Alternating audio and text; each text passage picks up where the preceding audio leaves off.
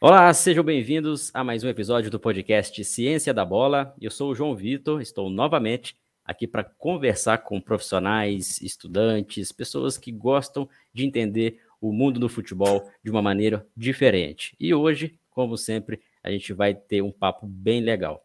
Na verdade, nós teremos duas convidadas participando aqui do nosso podcast. O assunto é muito interessante. A gente vai entender como que é a jornada das mulheres que atuam no futebol e como elas percorrem o caminho para qualificação, formação em cursos e licenças para atuar no futebol. Lembrando que quem está aqui no YouTube, deixa aqui o seu curtir e também garanta a sua inscrição no nosso canal, é muito importante. Quem está ouvindo a gente no Spotify e em outras plataformas, marque aí como favorito o Ciência da Bola, tenho certeza que vocês vão gostar. Este é o episódio 114. E para isso, duas convidadas que vão tratar sobre esse assunto, até porque elas publicaram recentemente um artigo científico sobre esse tema. Karen Letícia Guimarães e Júlia Barreira são as duas convidadas, autoras desse artigo. Vamos apresentá-las aqui, mas antes disso, só lembrando o pessoal, aqui abaixo tem um QR Code, eu vou deixar disponível durante o episódio para que vocês possam acessar. Quem está ouvindo, fica o convite para dar uma olhada no link que está aqui abaixo na descrição desse áudio ou desse vídeo que é da Futebol DNA, parceira do Ciência da Bola, que está aí apoiando a este podcast, tá bom? Futebol DNA, um trabalho bem legal sobre exercícios de treinamento. Então, você treinador de futebol, você preparador físico, você que está envolvido dentro do futebol e do futsal e gosta de acompanhar treinamentos, a Futebol DNA tem mais de mil exercícios para que vocês acompanhem. E esse QR Code aí, grátis, sete dias para vocês conhecerem o trabalho da Futebol DNA, tá bom? Fica aí o convite. Júlia e Karen. A Júlia primeiro, depois a Karen. Sejam bem-vindas. Júlia, prazer ter você aqui no Ciência da Bola.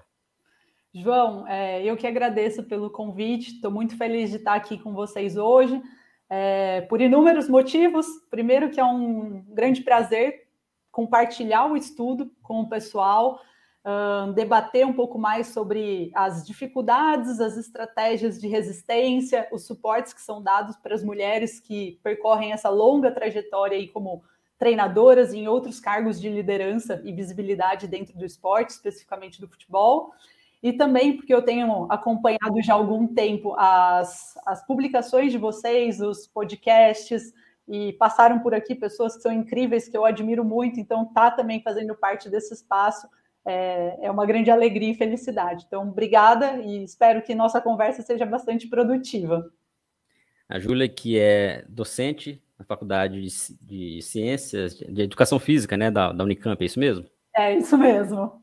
Legal, uma pesquisadora, professora aqui para tratar sobre esse assunto, que teve aí esse artigo publicado. Vou mostrar daqui a pouco aqui em vídeo para vocês, pessoal, o artigo, onde ele está publicado, onde vocês podem ter acesso, juntamente com a Karen, Cara, seja bem-vinda aqui no Ciência da Bola. Bom contar com você. Obrigada, viu? É... Preciso copiar um pouquinho a Ju, né? Começar agradecendo pelo convite. É... Eu fico completamente constrangida de, de, às vezes, bater uns papos assim mais formais sobre essas coisas, mas o estudo ficou muito bom. Acho que vale muito a pena conversar sobre essa temática e é muito bom poder debater qualquer assunto com a Ju. Prazer imenso estar aqui no Ciência da Bola. Também acompanho vocês pelo Instagram. É... Então, acho que é mais ou menos isso. Eu sou aluna de iniciação científica da Júlia Barreira e da Larissa Galati, né? Então, é uma honra gigantesca poder estar aqui conversando com vocês sobre esse tema hoje. Legal, a cara, então, aluna, e publicando né, este artigo juntamente com as professoras da, da Unicamp. E a terceira autora do artigo, a Larissa Galati, que já teve com a gente aqui, inclusive numa formação, uma excelente profissional. Então, realmente aí o artigo que a gente merece falar sobre ele. Inclusive, vou colocar ele aqui na tela para quem está somente ouvindo. Depois fica o convite para dar uma olhada aqui no vídeo. Ó. É esse artigo aqui que foi publicado na revista Movimento. Então, para quem não entende como funciona artigo científico, pessoal, Seguinte, é o artigo científico ele precisa ser aprovado depois de um processo de submissão para uma revista científica. No caso, a revista científica é Movimento, uma revista bem conceituada dentro do meio esportivo, da educação física.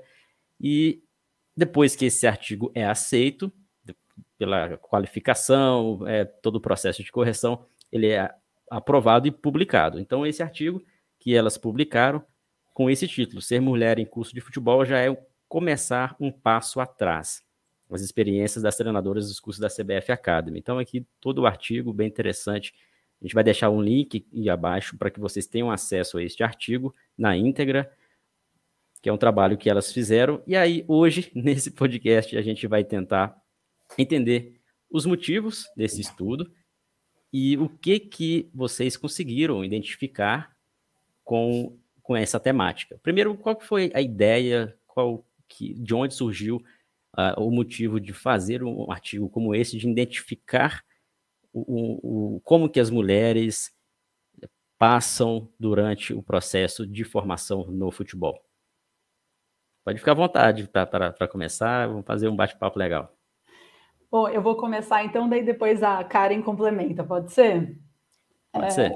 Bom, então quando a gente pensa no futebol como um todo, é, acho que a gente vem discutindo bastante esse processo de inserção de mulheres como atletas, como jogadoras de futebol, e a gente vê um cenário positivo ao longo dos últimos anos, embora diversas dificuldades ainda sejam enfrentadas mas pelo menos numericamente essa quantidade de mulheres jogadoras tem aumentado e né, muitos esforços foram destinados realmente a isso. Só que quando a gente olha para as mulheres em cargos de liderança, e aí vamos pensar como treinadoras, é, como gestoras e muitos outros, esses, a ocupação das mulheres desses cargos de liderança uh, não foi proporcional, não acompanhou o aumento da quantidade de jogadoras. Então, pelo menos dentro do nosso grupo, a gente destinou o nosso olhar com um pouco mais de carinho, um pouco mais de cuidado, principalmente para essas mulheres protagonistas desses cargos de tomada de decisão no futebol. E não só aqui nacionalmente, mas fora do país, a gente também tem visto é, tendências nesse sentido. Então, tem grupos de estudos e tem projetos muito interessantes sendo desenvolvidos em diferentes países do mundo. Acho que o grande start desse nosso estudo, inclusive, foi um trabalho realizado com a Federação Inglesa de Futebol, é, que é um estudo publicado em 2018, então relativamente recente, onde os autores e autoras vão investigar as experiências que as mulheres treinadoras tiveram dentro desse processo uh, de formação do futebol inglês é um estudo, depois a Karen pode comentar também, mas toda vez que a gente lê ele, a gente se arrepia e sai dele com diversas ideias e inquietações para investigar aqui no Brasil também. E acho que o que chama a atenção desse estudo, traduzindo até já para o português, o nome dele é Por que, que eu estou me submetendo a isso? Experiências de mulheres no processo de formação é, inglês do futebol. E é justamente essa, acho que é a principal achado do estudo aquilo ali é tão desconfortável, aquela experiência para aquelas, para aquelas mulheres, para aquelas treinadoras, gera um desconforto ali tão grande que elas chegam até se questionar o porquê que elas estão ocupando aquele ambiente em determinado momento.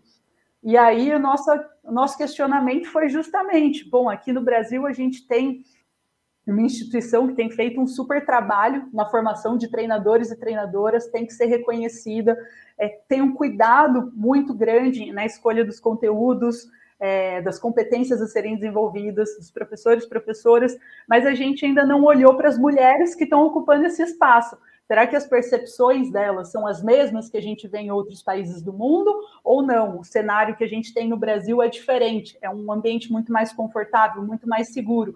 Então, foi basicamente daí que surgiu essa inquietação, essa provocação para a gente olhar para o cenário nacional.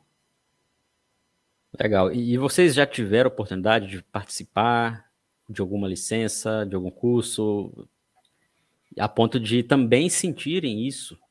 É, não só é, ouvir relatos ou acompanhar estudos, vocês já tiveram essa experiência também? E é por isso, talvez, que tenha motivado a fazer o estudo?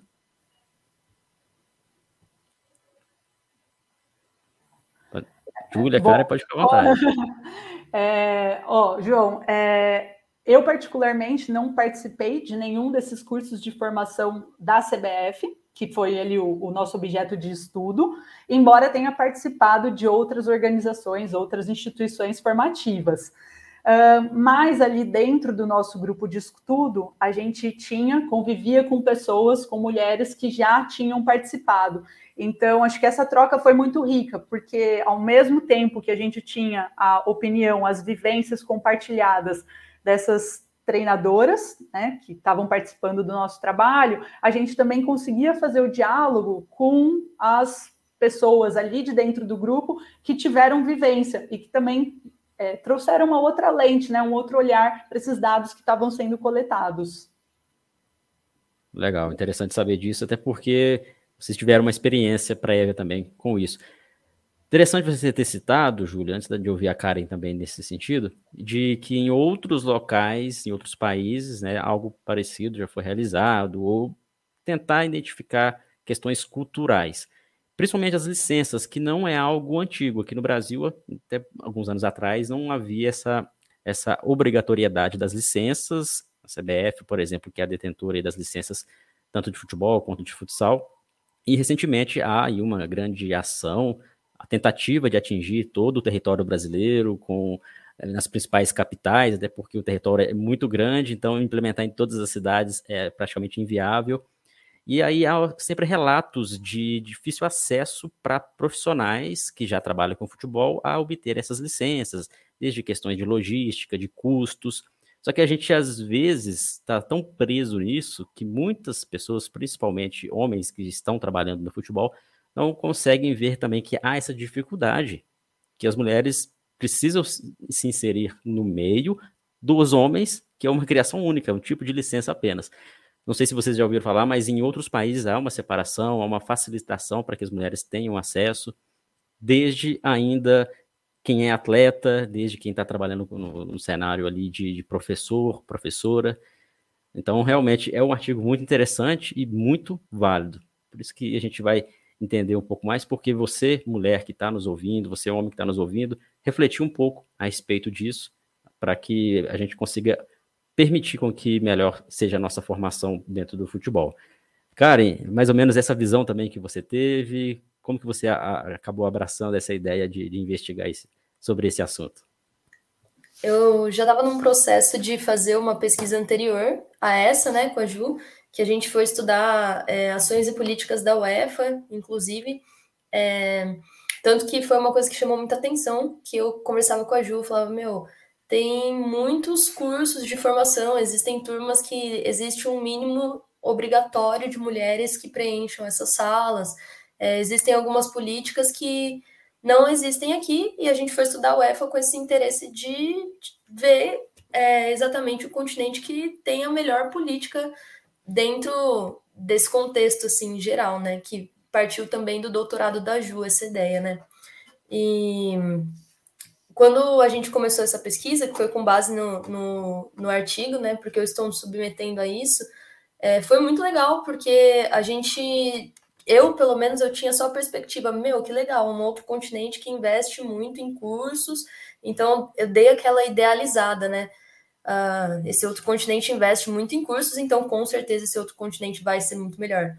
É, e aí quando esse, esse estudo saiu, foi meio que uma quebra de, de paradigmas, assim, que eu falei, pô, então os cursos eles estão aí, mas uh, o espaço para essas mulheres lá dentro ainda não tá bom, ainda tem muitas questões que não contemplam essas mulheres, existem alguns conteúdos que faltam, existem. É, existem sensações experimentadas nesses lugares que fazem com que elas não se sintam parte, e em algum momento faz com que elas abandonem a carreira como treinadoras, né? Então, foi de uma perspectiva, nossa, que eu não tinha mesmo. Eu, eu idealizava muito, pensava, meu, se, se tem esses cursos lá fora, é, com certeza o acesso é ótimo, tudo é ótimo. Essa mania de pensar que tudo que acontece fora do Brasil é muito melhor. É, então, partiu meio disso, né? De pensar, pô, tá, a gente tá vendo que lá é, existem políticas que são muito diferentes, muito culturais, muito de uma visão de como desenvolver o esporte, é, a gente não sabe como isso acontece aqui no Brasil porque ninguém falou sobre isso. E é importante a gente pensar sobre essa temática. Estamos é, percebendo que está aumentando o número de mulheres em cursos de formação da CBF, isso é ótimo, isso é muito bom. Mas a gente não sabia como essas mulheres é, se sentiam dentro desses espaços, se eles contemplavam elas, se fazia sentido para a atuação no futebol. E meio que partiu daí a ideia desse estudo e revelou muitas coisas muito interessantes. Eu confesso que eu comecei ele esperando algumas respostas já. Iniciei ele pensando, ah, com certeza eu vou ouvir isso, isso e isso, e vieram percepções que Foi eu nem mais que você esperava. É, foram, Não, foram assim, percepções que eu não esperava que fossem surgir, que foi o que guiou ali os nossos resultados, né? É, sobre tirar um pouco o foco também de tudo aquilo que estava acontecendo, que possa vir a ser ruim no curso e também pensar, pô, o que, que aconteceu de interessante nisso, é, quais foram as barreiras que surgiram, mas para além disso, o que, que a gente, o que, que esse estudo pode é, promover de bom, né? Tipo, a gente já ficou muito tempo falando sobre tudo que era muito ruim para as mulheres no esporte, no geral, e isso foi importante, isso ainda é importante, mas veio de uma perspectiva de querer trazer propostas para mudar algumas coisas, né? Ju, se quiser complementar alguma coisa. Eu ia, na verdade, chamar a atenção aí que a pergunta do João é bem interessante e acho que é um super desafio organizar qualquer tipo de formação desse caráter no Brasil, né? Se a gente pensar em democratizar o acesso a esses cursos, eu acho que, que é um desafio enorme que a CBF enfrenta. E qualquer outra organização esportiva que tente seguir no mesmo caminho vai enfrentar. Primeiro que a gente está num país de dimensão continental. E esses cursos, muitos deles têm esse caráter prático, né? Você tem que ficar um tempo ali para vivenciar. Então, como que você vai organizar isso nas diferentes regiões do país? que estrutura que a gente vai utilizar, como que a gente vai levar esses profissionais para estarem lá conduzindo os cursos. Então, acho que é um desafio enorme. O segundo ponto na democratização a esse acesso é a questão financeira que você comentou também, né? Até algumas pessoas, algumas mulheres que participaram, falavam para gente que esse era um, uma, um desafio enfrentado para ingressar nesse curso. E sei que hoje em dia, inclusive, já tem políticas né, já tem propostas de bolsas para, inclusive, facilitar essa entrada das mulheres nesses cursos. Acho que é uma, uma super estratégia. E, além de pensar em democratizar o acesso, acho que uma primeira pergunta é o como que a gente faz mais, que mais pessoas participem desses cursos, né? Então, vamos levar em consideração a regionalidade, vamos levar em consideração a questão financeira e outras questões. Aí, uma segunda pergunta que vem é, uma vez que a gente conseguiu é, fazer com que essas pessoas entrem, ingressem, comecem esses cursos, o como que a gente torna esse ambiente o mais prazeroso, o mais proveitoso e que maximize o desenvolvimento dessas pessoas. E a gente pode pensar nisso no desenvolvimento dos homens, mas o nosso foco, o nosso recorte aqui especificamente foi para as mulheres, que são uma minoria dentro desses cursos, né? São, são raras ali. Então, o que, que ali dentro vai potencializar, vai tornar aquele um ambiente mais seguro, mais confortável, e o que, que gera um certo distanciamento. E elas falam, putz, aqui não está não tá tão legal. E, e, e, principalmente pensar nessas aplicações práticas, né, para as organizações esportivas, e não só do futebol, mas outras que também têm essa preocupação com a formação de treinadores e treinadoras, o como que a gente faz um ambiente seguro para que cada vez mais mulheres queiram participar, queiram ocupar esse espaço. Júlia e, Karen, é, eu até relato para vocês que eu não fiz nenhuma formação da, da, da CBF, nenhuma licença, mas eu fiz pós-graduação, isso foi há 10 anos atrás, que, que é até uma pós-graduação muito interessante, que é da Universidade Federal de Viçosa, uma das dos polos aí do, do estudo no futebol pelo Brasil. E naquela época não tinha nenhuma mulher na minha turma. Depois disso, né, foi até um, uma vitória para o curso, que na próxima turma já teve uma mulher, nas outras já foi crescendo o número ali de mulheres fazendo o curso. Isso é ótimo. Creio que isso em outros ambientes também. É o que vocês falaram. Eu vejo três grandes cenários até para a gente discutir. Esse primeiro cenário é a inserção das mulheres dentro dos cursos, dentro do, do esporte, de maneira geral, principalmente do futebol aqui no Brasil. Isso é algo que está crescendo, realmente está aumentando, e que bom, que bom. Fora do Brasil há algumas iniciativas na Inglaterra, só que são regiões, estados, países pequenos que conseguem aí atingir um território maior. certo, quebrando essa barreira, aumentando a inserção, isso ainda não está tudo ok. A gente, antes disso, a gente precisa saber, tá, a inserção, há um aumento é, da presença das mulheres, mas como que é lá dentro? Como que é esse curso? Como que é a percepção? Será se um curso como uma turma que eu tive lá no passado, que tinha somente homens, a maioria dos professores também homens, é, como é diferente quando há presença das mulheres? Então, talvez é um ponto interessante que com certeza vocês encontraram aí no estudo ao ouvir relatos de mulheres que passaram ali por, por esses cursos. Esse seria o segundo ponto, e depois eu quero um terceiro, que seria o, o que, que a gente pode fazer para melhorar. Mas vamos, vamos entender o que, que vocês encontraram, acho que é o que os ouvintes estão aí curiosos para saber. Pode puxar, Ju. Uh, vamos lá, então. É, acho que os resultados são muito, muito interessantes e a gente, a partir desses resultados, também vai tendo diversas ideias, né? Essa discussão está longe de se esgotar aqui. Na verdade, ela vai trazer muitas novas inquietações para a gente. Mas a gente parte de um cenário, acho que o primeiro achado que a gente traz ali é que todas as mulheres que participaram do nosso estudo relatam serem só elas ou elas e mais uma ou duas mulheres dentro de uma sala ali lotada de homens. E é claro que isso, um, num primeiro momento, gera um grande desconforto. Uh, por elas serem ali minoria, é, elas relatam esse desconforto e uma certa desconfiança na hora que vão se posicionar em relação a alguns conteúdos. Então, na fala dessas participantes, tem, tem mais ou menos a ideia de: nossa, eu tenho que pensar duas, três vezes antes de eu fazer uma pergunta, porque se eu fizer uma pergunta que não achem muito boa, vão justificar que essa pergunta não é boa porque eu sou mulher. Então, eu tenho que garantir que a minha pergunta é boa o suficiente para testar minha competência de ocupar esse espaço. Quanto homem não pensa nem uma, nem duas, nem meia vez antes de fazer uma pergunta, seja uma pergunta super interessante ou uma pergunta mais tranquila, mais trivial. Então, é um certo policiamento delas mesmo para provar essa capacidade de ocupar esse espaço. E a partir desse policiamento, elas falam: olha, eu penso tanto nas perguntas, eu penso tanto nas, nos comentários que eu vou fazer, que eu tenho certeza que toda vez que eu faço é algo muito bom. E é isso que vai me legitimar, que vai garantir é, a ocupação desse espaço. E é a partir desse momento que os participantes, como um todo, vão começar a respeitar e vão transformar aquele ambiente num ambiente um pouco mais tranquilo para as mulheres ocuparem.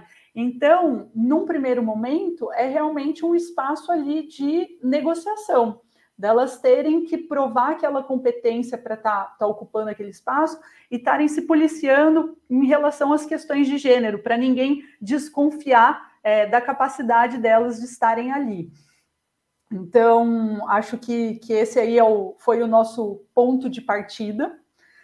E a partir disso, a gente, então, uma parte, depois que elas realmente conseguem né, estar tá mais tranquilas ali, se sentirem um pouco mais é, confortáveis para se exporem dentro desse ambiente, a gente chega num segundo resultado que eu acho que é bastante interessante, que são alguns comentários, algumas piadas, algumas frases que são faladas ali, que são uma forma de agressão para essas mulheres que estão naquele espaço.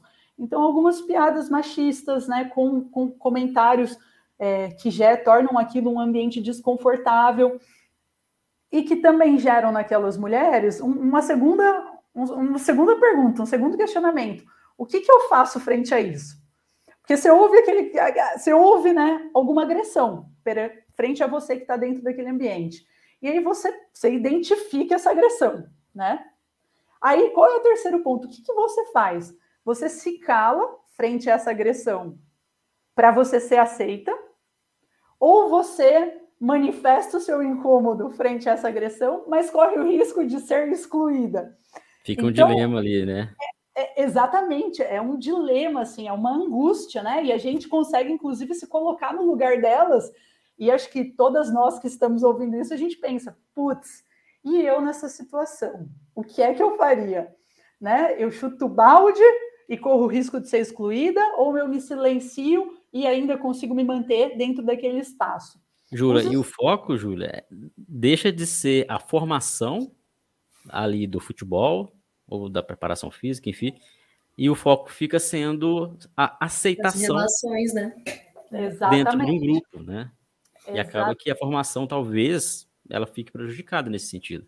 É, e nesse ponto, é, os estudos de fora, né? O, tem o estudo com a Federação Inglesa, tem um estudo também com a UEFA e inclusive com a licença A. E em ambos os estudos, o que as participantes relatam é uma estratégia bastante de silenciamento. Elas identificam aquelas agressões, elas reconhecem, elas elas, inclusive, mencionam que não voltariam a fazer cursos por conta disso, mas elas não confrontam, pelo menos nesses estudos que a gente leu, tá bom? Pode ser que tenham, lógico, que outras estratégias de resistência ali combate. Então, então esse, esse resultado não é só no Brasil, fora do Brasil também vocês encontraram que há essa, essa esse mesmo mesma... perfil de, de comportamento. É, eu, eu acho que uma coisa importante de comentar é que a, a, falta de rede de apoio nesses ambientes também faz com que as mulheres acabem não conseguindo se posicionar diante dessas situações, né? Porque eu não tenho quem me defenda se eu disser algo que não for bem interpretado, ou eu disser algo que, não sei, de certa forma possa ir contra a, aos comentários, né? Porque essas pessoas que normalmente comentam esse tipo de coisa são pessoas que estão nesses cargos de liderança, né? Então, como você, uma, uma, uma única mulher ali naquele ambiente, vai se sentir é, apoiada para se posicionar sobre um assunto que todo o resto da turma muito provavelmente não vai entender o que você está falando, porque é, essas pessoas não, não, não têm a experiência das relações sociais da mesma forma que você. Então, se você é uma única mulher, somente você vai estar tá percebendo algumas coisas que alguns homens às vezes não vão, porque essas agressões não são direcionadas para os homens. Essas agressões são direcionadas para nós. Então, essas relações de gênero acabam às vezes ficando um pouco de lado e eu, eu tenho a sensação, isso é uma percepção pessoal, eu tenho a sensação de que é, na tentativa de uh, deixar as questões de gênero um pouco mais apaziguadas, as pessoas estão com, as, com a ideia de que a gente precisa tratar tudo como igual, e não é exatamente isso, né? Não vejo exatamente dessa forma. É, as relações acontecem de formas diferentes e o mais interessante no, no, meu ponto de vista é exatamente a gente identificar quais são essas diferenças e como lidar com elas. As mulheres nesse ambiente são lidas de uma forma que os homens não são, é, e isso é diferente. Não que um seja melhor do que o outro, mas isso é diferente. E talvez a gente tenha que começar a entender como lidar com essas diferenças. Porque se eu estou numa sala, num curso, e é, sei lá, eu ouço um bom dia, rapazes, eu já sinto que aquela palavra não está direcionada a mim. Eu não sinto que eu estou é, me apropriando daquele espaço, não sinto que aquele espaço é meu, e aquele é um espaço que eu estou para obter um conhecimento. Se eu não me sinto confortável para falar e para perguntar e para me expor no curso, é, como aquela pode ser a melhor experiência para mim, mesmo que o conteúdo seja maravilhoso, as relações, as relações sociais não me é, me entregam um ambiente em que eu me sinta confortável para conversar, como eu posso tirar o melhor desse curso? Sendo que um dos pontos mais é, reforçados pelas entrevistadas foi exatamente que as relações e os, os contatos que você faz ali são muito importantes. Então, como eu faço contatos se eu não me exponho? Se eu não falo sobre as minhas experiências, se eu não falo sobre as minhas percepções. Então, é, o ambiente, ele é o, o espaço é, perfeito para que você possa falar sobre as coisas que você entende, sobre as coisas que você estudou, sobre as dúvidas que você tem, sobre as coisas que você já fez, o que você conhece. É, e isso se dá de uma forma diferente para homens e mulheres, e a gente precisa tratar diferentes essas questões. Né? E, e parece ser também, pela minha percepção, que talvez é, esse. É, não esse receio, mas Comportamentos como esse faz dentro do processo de formação, de repente, depois que, que essa mulher consiga ali a sua licença, depois que termina o curso, será se isso cria uma certa barreira de ela esperar que isso vai acontecer novamente quando ela for contratada ou quando ela ingressar no uhum. clube? Será se isso talvez pode ser um bloqueio a ponto de desistir de até trabalhar com o futebol?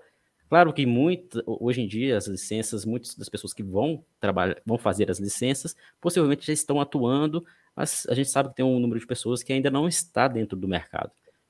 E aí, na opinião de vocês, será se isso também pode acontecer? Será se esse, é, esses comportamentos podem enviesar ali com que em outros momentos aquilo aconteça novamente. João, eu adoraria responder que o curso ali da CBF é, um, é uma estrutura à parte e que isso não acontece em mais nenhum contexto, que isso não representa a realidade do futebol no Brasil. É. Mas, infelizmente, não é isso que a gente tem visto nas nossas pesquisas e que outros estudos em âmbito nacional têm mostrado, né? O que a gente vê realmente é que essa, essa trajetória das mulheres em cargos de liderança ela é marcada por uma série de barreiras, uma série de desafios. E assim, aquelas que chegam nesses cargos de grande visibilidade são guerreiras, porque elas enfrentaram muita coisa para chegar até ali. Enfrentaram e enfrentam, porque é, um, é, um negocia é, é, é uma negociação diária ocupar esses espaços. Pode falar, Karen. Não, não, pode, pode continuar, tô só concordando. então, eu acho que essas mulheres que a gente entrevistou em particular, a, a, grande maioria delas já tinha tido experiência como treinadoras. Então, acho que chegar ali e ver um ambiente majoritariamente ocupado por homens e os comentários que são colocados ali não fogem muito da realidade que elas viveram ao longo de toda a vida seja como praticantes, seja como treinadoras, né? Como praticantes, provavelmente os estudos mostram que elas iniciam normalmente com meninos, né? Seja na rua, seja na escola. Uh, que durante essa prática elas são constantemente questionadas em relação às questões de gênero, em relação à sexualidade. Então, de alguma forma, isso vai se mantendo formativa, né? Desde o que seria a iniciação até esse processo para chegar para o cargo de treinadora. Então, ela, ela vai, vai se mantendo ao longo de todo, todo esse, esse percurso. Legal. Eu, eu acho que, é, na verdade, uma das questões, para mim, mais fortes que fazem com que as mulheres acabem, tipo assim, decidam não, desi não desistir, né, de estar tá nesse ambiente, que é difícil, ele é excludente, ele é agressivo, literalmente agressivo para que a gente ocupe esses ambientes. É, é exatamente foco de novo na questão da rede de apoios. Eu acho que quando a gente começa a enxergar outras mulheres, a gente vê que essas discussões estão acontecendo, que algumas mudanças estão, estão é, surgindo no meio do futebol, isso serve como um motivador muito grande. É, pensando assim, até na minha própria experiência na, na universidade, quando eu entrei na universidade, eu estava meio desacreditada até do futebol, né? Porque eu cheguei na graduação porque eu tinha desistido da carreira de jogadora porque não dava certo no Brasil. E aí eu cheguei na faculdade, eu encontro com Larissa Galati, eu encontro com Júlia Barreira e de repente, poxa, existe outro caminho que possa ser trilhado e as questões que foram difíceis para mim a vida inteira. Eu não tive com quem conversar, eu não tive suporte. Isso me fez pensar em desistir do esporte. É, hoje eu não penso mais, porque eu tenho mulheres com quem eu possa conversar é, sobre essas temáticas e mulheres que fortaleçam esses assuntos. Eu acho que esse é um grande motivador que, que eu vejo como uma crescente, como cada vez mais mulheres estão criando essas redes de apoio, e não só entre mulheres também. Eu estou vendo como isso está. É, expandindo muito mais para a relação entre mulheres e homens também. Ô, Karen, e aí eu vou até pegar um gancho nisso que você falou, João, porque acho que é, é importante também a gente é, destacar aqui que essa que essas falas, que essas agressões não são, não são cometidas é, e faladas por todos os professores e instrutores dos cursos, tá? Tem professores, tem instrutores que são bastante conscientes, que tentam tornar aquele ambiente confortável, que são sensíveis às questões de gênero. Então, tem homens também que são preocupados, mas mesmo assim, né, esse ambiente majoritariamente ocupado por homens e as falas de algumas pessoas especificamente é que se tornam ali algumas agressões. E daí até voltando para o que você tinha perguntado, e, e, quais as implicações, né? Mas o como que a gente reverte esse cenário? Acho que a gente já foi até dando algumas dicas é, aqui. Até antes disso, até queria deixar claro isso que você acabou de abordar, Júlia, que talvez possa soar um pouco estranho para quem está nos ouvindo, que ah, não, não faça cursos de formação que lá as mulheres não são bem-vindas. Não, não é bem isso que a gente está falando ali há sim a preocupação, principalmente de quem organiza, para que seja um ambiente acolhedor para todos. Porém, a gente sabe que dentro de um ambiente, com pessoas, é, algumas coisas podem acontecer. Não, é, a gente não, não pode esquecer que existem né? relações sociais de mundo, né? Exatamente. O, o esporte, e reflete um pouco de informações, eles, eles representam é, estigmas que a gente vive na sociedade como um todo. Né? Exatamente. Né? É isso que vocês pontuaram anteriormente, né? Um reflexo um pouco até da, da sociedade, da cultura esportiva. Antes da gente entender um pouco aí como melhorar, como criar, apontar caminhos para que minimize de forma rápida isso e que a, a curto, longo prazo a gente consiga ter esse problema sanado, em outros esportes também acontece isso? Vocês têm conhecimento ou apenas no futebol é mais acentuado? Olha, João, do que a gente tem visto das pesquisas com outras modalidades, o cenário de subrepresentação das mulheres treinadoras é o mesmo. Inclusive, choca a gente saber que no Brasil, uma das, uma das modalidades onde as mulheres têm maior inserção como treinadora é o futebol onde elas foram legalmente proibidas de estarem por um tempo. Outras modalidades que não tiveram essas proibições legais, elas te, continuam tendo menos inserções, inclusive aquelas modalidades culturalmente associadas ao, entre aspas, feminino. Então, o cenário de subrepresentação das mulheres como treinadoras é uma realidade no Brasil e é uma realidade fora do Brasil, inclusive entre aqueles países que a gente fala que é, estão talvez um pouco, uns, um, alguns passos à frente da gente nas questões de equidade de gênero, mas na próprios Estados Unidos ainda tem desigualdade como treinadoras, Noruega e outros países. Os cursos de formação, consequentemente, vão seguir essa lógica. É, nos outros, nas outras modalidades, talvez tenham menos estudos investigando esses cursos de formação, mas esses poucos que têm mostram um cenário relativamente parecido.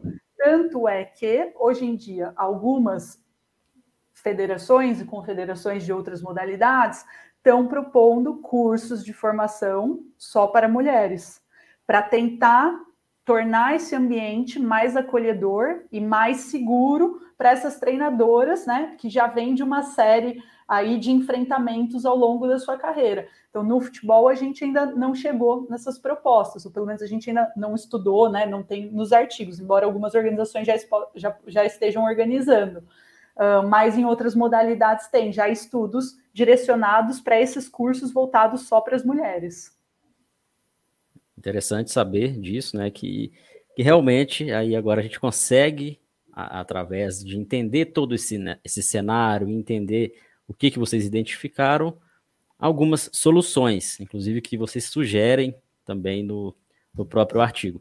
E antes de a gente avançar nessa terceira parte, só lembrando, pessoal, quem está aqui no YouTube, não esqueça de curtir aqui esse episódio. Com certeza você deve estar gostando desse papo. Inscreva-se também. Muita gente passa por aqui, esquece de garantir a sua inscrição aqui no canal. Muito importante para que vocês vejam outros episódios.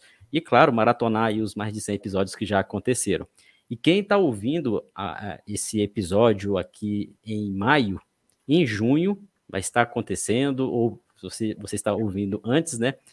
Vai acontecer o Congresso do Ciência da Bola. É um congresso online de estudos no futebol e no futsal, que vai acontecer entre os dias 12 e 25 de junho. Fica o convite também para a Júlia e a Karen acompanhar. Vários profissionais vão debater aqui vários assuntos diferentes dentro dessas modalidades, totalmente gratuito aqui no nosso canal do YouTube. Espero que vocês acompanhem, tá bom? vamos entender o que, que vocês Não vamos deixar o pessoal curioso, claro que depois o pessoal vai ler o artigo, vai, vai destrinchar ali, mas principais apontamentos que vocês identificaram como soluções ou possíveis soluções para minimizar ou sanar esse problema. Karen, quem começa? Pode começar, já pode puxar. uh, eu acho o primeiro é o que a Karen já vem batendo aí na tecla, que é essa questão da, da rede de suporte, e essa rede de suporte ela pode ser potencializada é, fomentando a maior entrada das mulheres. E uma das formas de fomentar a maior entrada é mexendo no valor dessas licenças, é oferecendo bolsas, é oferecendo incentivos. E por esse lado, eu fico relativamente feliz porque já tem estratégias da CBF nesse caminho. Eles lançaram, inclusive, um projeto especificamente para oferecer bolsa para as mulheres e incentivar essa entrada. Então, acho que essa é uma estratégia válida. Bom, além disso, a gente estava até comentando antes é, do, da, dessa realmente dúvida do que, que eu faço quando eu sou agredida, se eu me posiciono ou não me posiciono. Uma das nossas entrevistadas falou que se posicionou, que ao final do curso você tem a possibilidade de fazer uma avaliação, né? dar um retorno, dar um feedback, que é super interessante para o curso. E ali ela colocou que tinha sentido isso. E depois ela ficou pensando: putz, será que eu fiz a coisa certa? Porque assim. Não, tem... não necessariamente ela precisava colocar o nome dela. E aí é, ela é... não ela colocou, né? Colocou. e aí eu conversando com outras treinadoras, as outras disseram para ela: "Nossa, mas você colocou o seu nome?" É, por dois motivos. Primeiro, que ele é uma rede de contatos super poderosa. Então, se você fala algo que não é bem visto, isso pode de alguma forma te prejudicar ao longo da sua carreira. Mas segundo, porque esse canal de denúncia muitas vezes acaba sendo coordenado por pessoas que estão no topo de uma hierarquia e que também reproduziram aqueles comentários. Então é como se você denunciasse o comentário para a própria pessoa que fez o comentário e que de alguma forma vai ah, ignorar aquilo, né? É, não levar para frente. Então acho que uma sugestão que a gente tem é colocar mulheres ou homens sensíveis a esses aspectos dentro desses canais e dentro desses processos avaliativos. E, inclusive, colocar essa questão como um aspecto fundamental dentro do curso, né? Você se sentiu confortável? Você se sentiu segura dentro desse curso? Quais foram os momentos, né, que você realmente é, que a gente conseguiu potencializar o seu desenvolvimento? Teve algum momento que você se sentiu mais acuada, né? O que, que gerou isso? Então, trazer esse aspecto como um critério avaliativo e a pessoa que vai receber essa informação, que ela também tenha uma, uma capacidade de retroalimentar o sistema, né? E que isso possa gerar mudanças lá dentro. Eu acho que essa é um, uma informação importante. E o terceiro seria de promover um processo educativo dos próprios educadores e educadoras, né? Esses instrutores e instrutoras que estão ali à frente desses processos de formação. Muitas vezes é, as pessoas acabam cometendo essas agressões, é, trazendo essas falas, essas piadas, esses comentários, sem tomar consciência do que aquilo realmente representa ou do que aquilo vai gerar nas pessoas que estão ocupando aquele ambiente. Então, acho que seria importante também. É, a gente espera que nosso estudo gere esse tipo de reflexão. Então, para a pessoa estar tá aqui atuando com a gente, o que, que a gente é, não recomenda, né? Desaconselha. Olha, esses, esses, esses comentários, esses, esses, esses tipos de atitude. O que, que é valorizado? Bom, é valorizado quando você entrar numa sala, falar bom dia a todos, bom dia a todas. Eu vou trazer um exemplo do futebol, eu vou trazer um vídeo do futebol masculino, eu vou trazer um vídeo do futebol feminino. Eu vou usar uma imagem na minha apresentação de PowerPoint, vai ter um homem, mas na imagem seguinte vai ter uma mulher. Eu posso contratar professoras mulheres para estarem aqui ministrando? Alguém, alguma mulher se identifica com a possibilidade de chegar a ser professora da CBF desses cursos de licença? Elas têm referência, né, para se espelhar, ó, você quer estar lá um dia? Ah, não sei, eu nunca vi outra mulher, né? Ou tem algumas, mas são muito poucas. Então Elas também podem falar de futebol masculino também? Ah, esse também é. As mulheres que estão lá ocupando esse espaço, elas vão falar somente de futebol feminino ou elas podem debater tática, técnica, modelo de jogo dentro do futebol. Então, acho que todos esses são questionamentos que a gente definitivamente não vai resolver do dia para a noite, né? São construções lentas, mas que só o fato, acho, da gente estar tá debatendo aqui, já está pensando dessas ações que estão sendo feitas e, e desse olhar mais cuidadoso com, a, com as mulheres, mostra um cenário que aí, longitudinalmente, a gente espera encontrar melhor assim, e que seja um ambiente mais acolhedor e confortável para elas. Exato. É, se, se, alguns comportamentos ainda acontecem, é porque algum dia eles foram socialmente permitidos, né? Então, é, as pessoas que às, às, vezes fazem comentários assim que não incluem pessoas, esse, essa, esse tipo de comunicação e esse tipo de pensamento já foi difundido, já foi aceitado, já foi aceito há um, há um tempo atrás. Só que esse tempo passou e a gente está vindo numa onda de mudança muito forte. E eu acho que a questão é realmente acompanhar o movimento de mudança, né? Uh, a forma qual eu me comunico hoje em dia é diferente.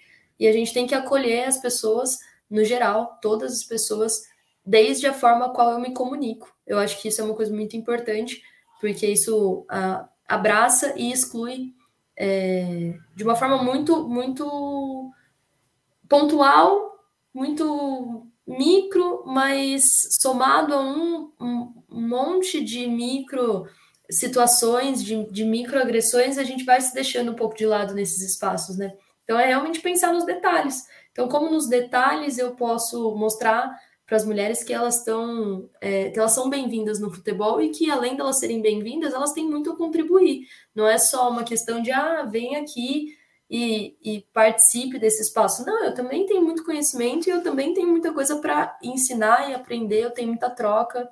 É, então, se colocar no papel também de, é, de quem também pode ensinar coisas, né? Mulheres não estão ali só para aprender, mulheres também podem ensinar muitas coisas. Muito bom, muito bom esse papo. E também as, as dicas, orientações. É difícil a gente mudar isso do dia para a noite. É um reflexo aí cultural de anos que pouca gente sabe da história do, do da inserção das mulheres no esporte, principalmente no futebol. Então, depois, quem quiser entender um pouco mais, eu recomendo que pesquise, entenda como que era no passado, que as mulheres eram proibidas de, de praticar modalidade. Muitas pessoas não conseguem perceber isso. Ah, então quer dizer que agora a gente tem que é, fazer condições para que as mulheres participem. Poxa, por que agora? Por que agora? Porque a gente está sofrendo aí o reflexo lá do passado de que elas não poderiam participar. Então, mais do que isso, até um ponto interessante que vocês abordaram, é que esse ambiente ele não, não mude por causa das mulheres efetivamente. Ele mude para que para todos, para que seja um lugar de boa convivência. Independentemente se é homem, se é mulher, mas claro que as mulheres, elas que sofrem bastante, como vocês disseram, por ser minoria ali dentro daquele ambiente, mas isso gera uma consciência, gera tempo, né? Mas estudos como o que vocês fazem, espero que continue também trazendo outros assuntos, né, referentes a isso, buscando e até gerando aí uma sementinha para que mais pessoas também investiguem isso, talvez a gente consiga acelerar esse processo para criação de hábitos, para que ambientes do futebol sejam favoráveis, sejam ambientes legais para todos, né, para que realmente a gente consiga, principalmente um ambiente de formação, que é esse que vocês estudaram e que eu achei fenomenal essa nossa conversa, acho que vai levantar aí um pouco de curiosidade e acender o alerta em muitas pessoas, então preparem a caixinha de vocês, Júlia, Karen, vai chegar aí alguns directs, eu indico para que, que, as pessoas busquem para entender um pouco mais com a Júlia com, e com a Karen, tá? O artigo vai ficar aqui abaixo. Inclusive, eu já disponibilizei esse artigo no nosso grupo do Telegram. Tá lá o artigo, com um resuminho também para o pessoal entender o que, que se trata. E quem não participa desse grupo também tem um link aqui abaixo que eu vou deixar. Esse link aí a gente compartilha vários artigos lá no grupo. Vou deixar o link exclusivo desse artigo. E para a gente fechar esse papo, queria que vocês compartilhassem as redes sociais, como que a gente pode ter contato com vocês para conversar sobre esse assunto, que, que é bem legal. Ô, João, na verdade, queria agradecer de novo pelo convite. Acho que, nossa, foi uma troca muito gostosa. Espero que quem esteja ou nos vendo no YouTube ou na, nas, nas plataformas de áudio também tenha aproveitado.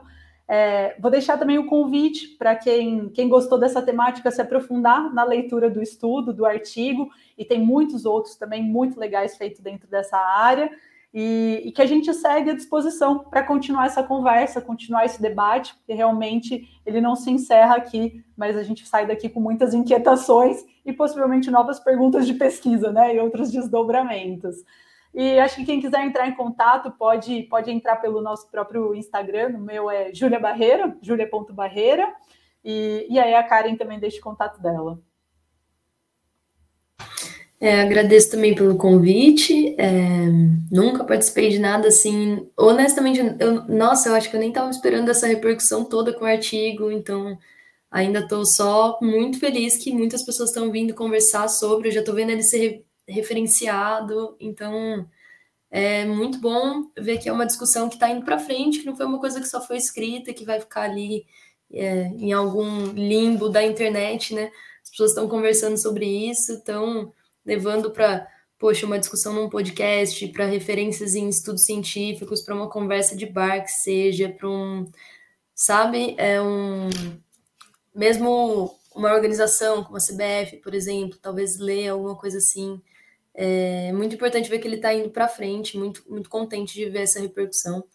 E a minha rede social ali é @skateconk, que aí tem outro, outro lado aí da minha vida, né? Legal, cara. Obrigado pela participação. Júlia, também agradeço. Vamos mantendo contato e, claro, próximos artigos, próximos estudos. Ciência da Bola que vai estar de portas abertas para divulgar, tá bom? Agradecendo a presença de todos, a participação de vocês aqui nessa audiência. Para você que está aqui no YouTube, não esqueça se inscrever, curtir e se você está vendo aqui o QR Code abaixo, Futebol DNA, parceiro e patrocinador aqui do, desse podcast, proporcionando esse ambiente. Clique aqui no link que está abaixo, tá? Para vocês ir direto aí pra, para o site da Futebol DNA, conhecer o trabalho muito legal. E também você que está no Spotify e em outras plataformas apenas ouvindo a gente, marque como favorito. É muito bom saber que você está ouvindo a gente aí no trânsito, na sua corridinha, na academia, lavando louça. Muita gente gosta de aí ouvir o podcast do Ciência da Bola, tá bom? Grande abraço a todos. Semana que vem a gente volta com mais dois episódios, assim como essa semana. Espero contar com você até lá. Grande abraço.